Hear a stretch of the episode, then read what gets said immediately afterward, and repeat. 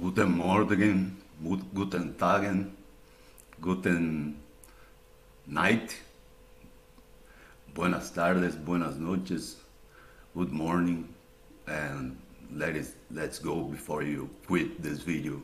I don't know what I'm going to talk about, but I, I already talking, so let me continue.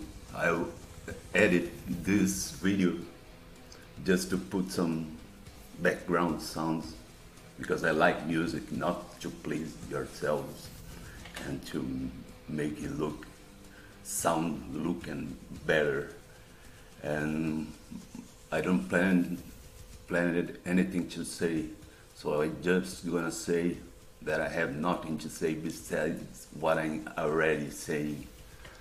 I wrote a text some time ago saying that the, our reality, we are the only people that exist in, in our reality. So if you are seeing my video, it's a part of me that live, lives in you that is watching this video.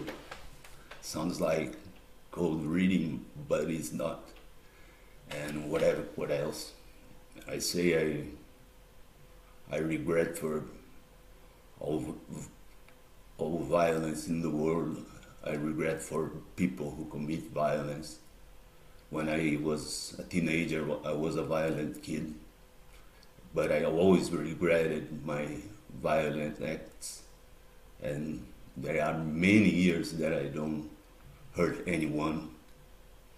And for this reason, I also quit uh, training Muay Thai, kickboxing, or box or whatever is the martial art. I just practice by my own without opponents because it, it's violence any, anyway. You hurt people while doing this, even though it's a sport.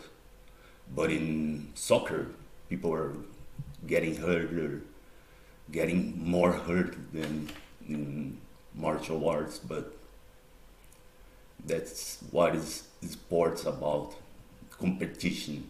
And i'm not here to com- to make any competitions with anyone. I'm here